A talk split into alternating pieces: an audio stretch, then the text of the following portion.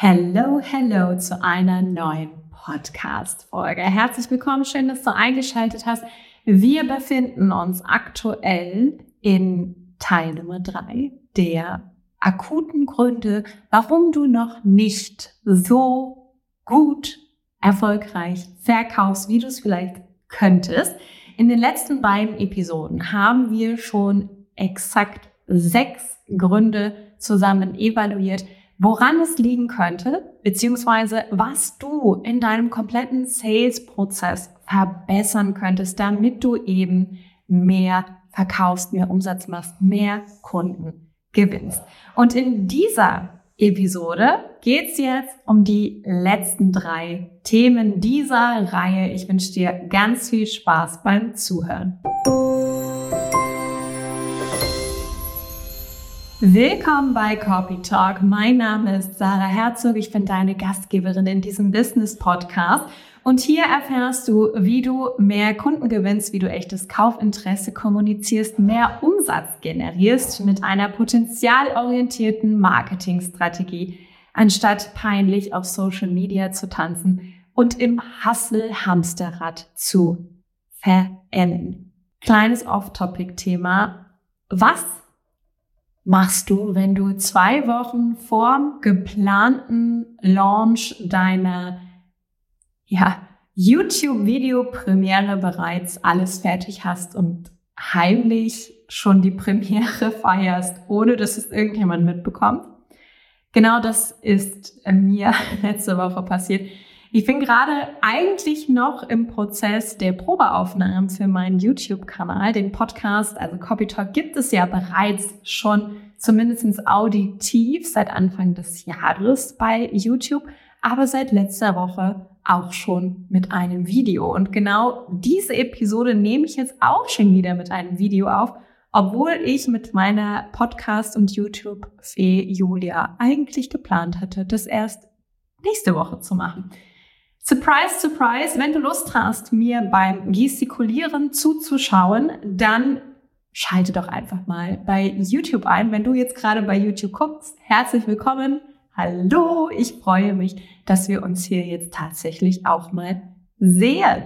Wir legen jetzt aber direkt los mit Teil, das ist jetzt sieben unserer neun akuten, aktuellen Gründe, warum sich dein Angebot noch nicht so verkauft, wie es bis jetzt getan hat. Solltest du die letzten beiden Episoden noch nicht gehört haben, kein Problem. Einfach nochmal reinhören. Die Folgen bauen jetzt nicht unbedingt aufeinander auf, aber die Infos solltest du dir auf jeden Fall mitnehmen. Schnapp dir gerne wieder einen Zettel, einen Stift. Ich gebe dir natürlich nicht nur die Fehlerquellen, sondern ich gebe dir natürlich auch noch die Infos dazu, wie du sie in Zukunft vermeidest und was du ganz, ganz akut tun kannst, um sie überhaupt zu beheben, zu entdecken und zu optimieren.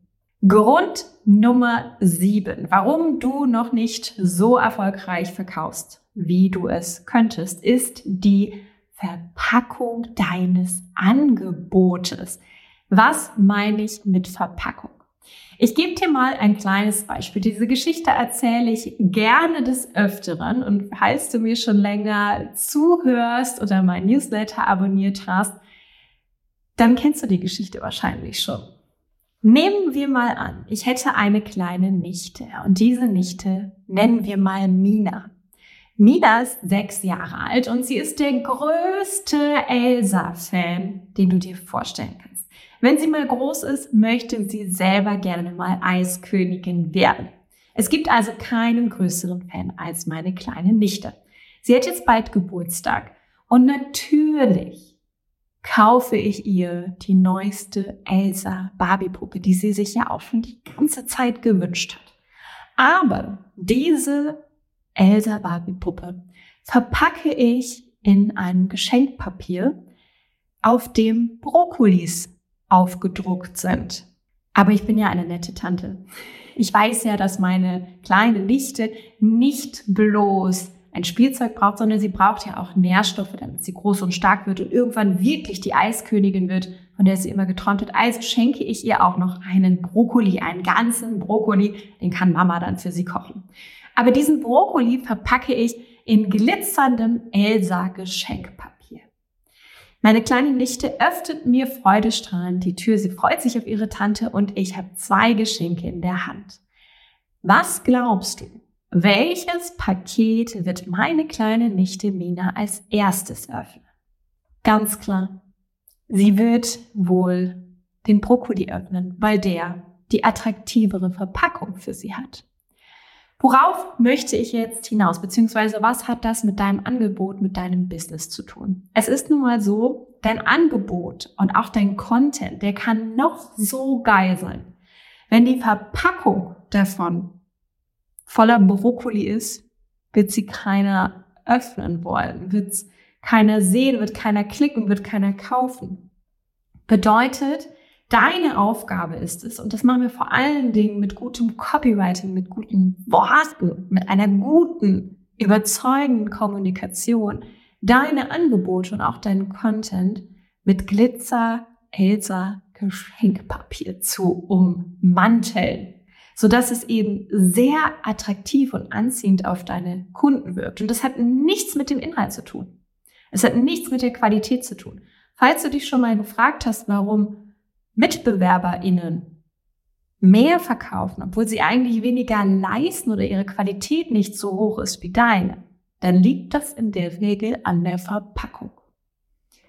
Willst du was an deiner Verpackung ändern? Dann schau mal unten in die Show Notes. Da kannst du dich nämlich für Self-Selling Secrets, mein Mentoring-Programm, bewerben. Da machen wir eine smarte Marketing-Strategie und eben auch überzeugendes Copywriting und Kommunikationstraining, damit du eben lernst, wie du deine Angebote glitzernd verpackst.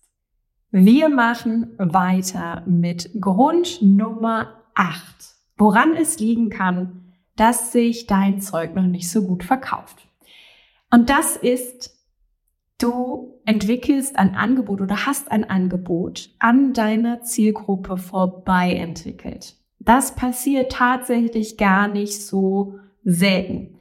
Erlebe ich wirklich häufig auch in meinen Coachings, dass man als Entwickler, als Verkäufer eine Idee hat, wie man arbeiten möchte. Man möchte ja seine Selbstständigkeit nach vorne bringen. Man möchte nur noch das tun, was einem selber viel Spaß macht. Und man weiß ja auch, was wirklich gut ist und was hilft. Aber dann entwickelt man ein Produkt oder ein Angebot, was eben die Zielgruppe gar nicht haben will. Vielleicht erinnerst du dich noch an diese Höhle der Löwen Ausgaben, wo zwei Männer diese rosanen Handschuhe entwickelt haben, mit denen Frauen dann etwas diskreter ihre Tampons entsorgen können.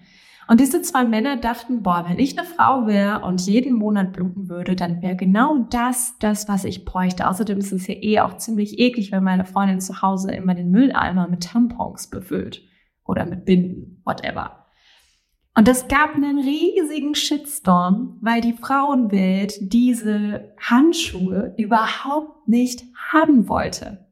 Also das ist ein richtig gutes Beispiel dafür, wie ein Produkt an der Zielgruppe vorbei entwickelt wurde. Und natürlich war es ein riesiger Flop.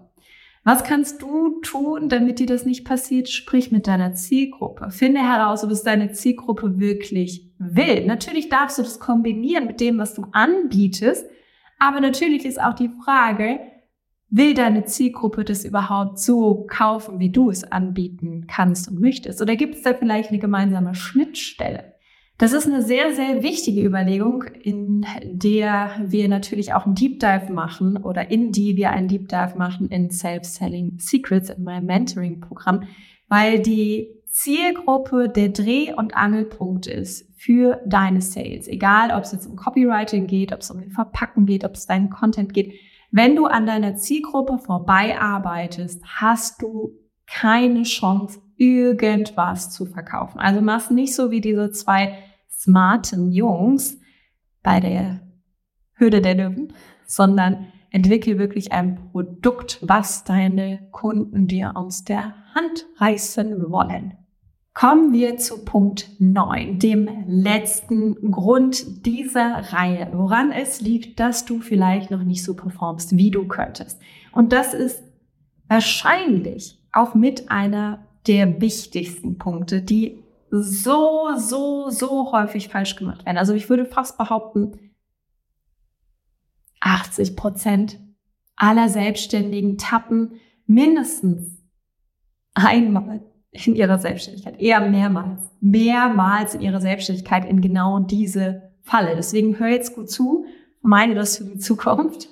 Und zwar Grund Nummer neun, der letzte Grund dieser Reihe ist, fokussiere dich auf umsatzrelevante Tätigkeiten, beziehungsweise wenn du das nicht tust, schwierig, schwierig. Also äh, die neueste oder die neue Schnörkelschrift auf deiner Homepage, die wird dir nicht den Umsatz bringen.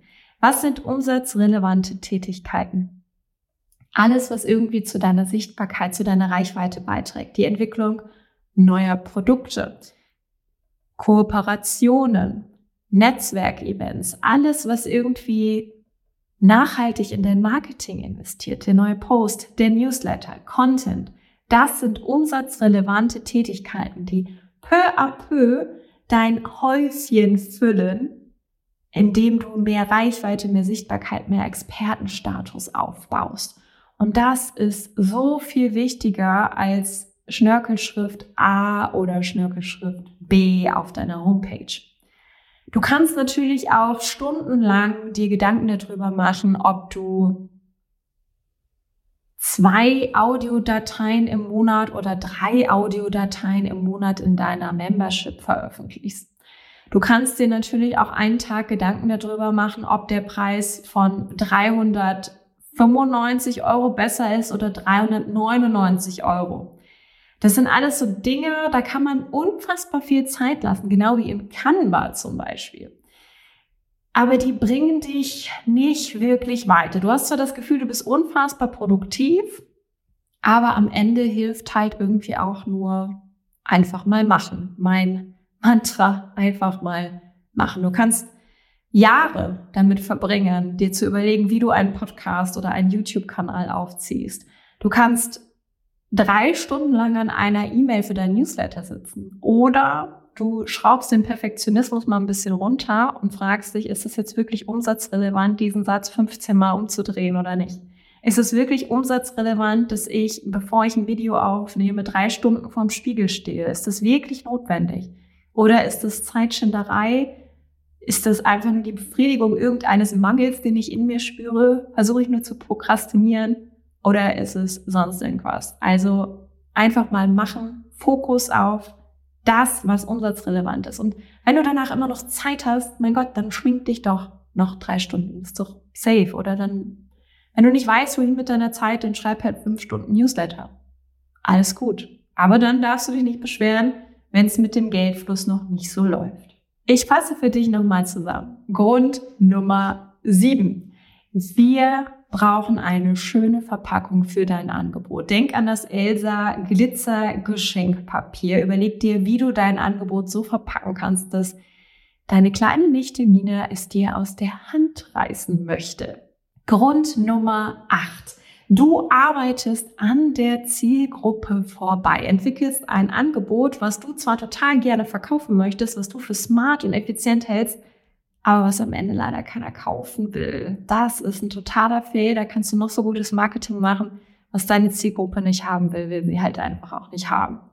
Und Grund Nummer neun in dieser Reihe, der letzte Grund, du fokussierst dich nicht auf die umsatzrelevanten Tätigkeiten, sondern spielst ein bisschen Ping-Pong im Hustle-Modus und das bringt dich auch nicht weiter. Wenn du das ein oder andere Learning aus dieser oder den letzten zwei Episoden mitgenommen hast, dann freue ich mich natürlich, wenn du diesem Kanal ein Abo dalässt, wenn du mir ein Like dalässt, wenn du diese Episode oder den Podcast, den YouTube-Channel generell an jemanden weiterempfehlst, der das jetzt hier unbedingt hören oder sehen muss. damit danke ich mich vielmals für deinen Support, weil du mir damit natürlich hilfst, selber Sichtbarkeit und Reichweite aufzubauen, mehr Menschen mit meinen Predigten und Weisheiten zu erreichen. Und dann wünsche ich dir eine wundervolle Woche und wir hören und sehen uns in der nächsten Episode von Copy Talk wieder.